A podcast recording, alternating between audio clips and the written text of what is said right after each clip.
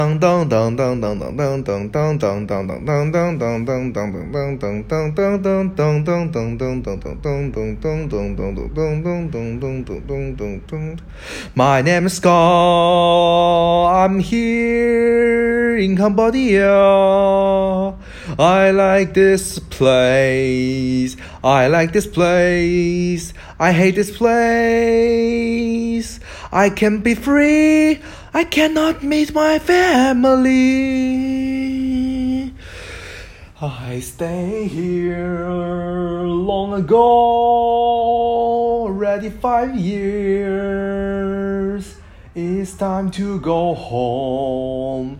I cannot go to another country because my heart is for the China. I will live not I can live not this place. I will be stay here. I can stay here. I cannot be going. I cannot go to the America and bright. I cannot leave this place. I will be stay. I cannot live in it. I only can stay here or go back to China to place I choose. If I keep stay here, nothing will happen. My family will know I will be stay here. My family waiting for me, waiting for me back, back into China. I cannot wait here. I need to graduate from SIA. I like this place because my friend, my friends all here.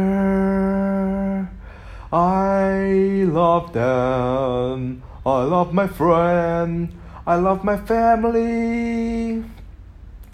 But I, I feel so sad about that. That's nothing happened, nothing happened here, nothing happened, nothing happened here, nothing happened if we are really here to say I'm here. I get messy now.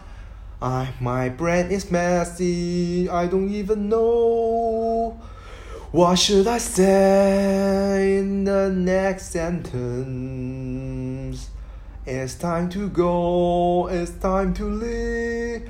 Tomorrow I have the damn presentation.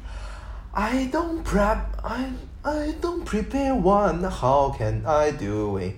I don't even prepare one. How can I do it? I don't even prepare one. I can.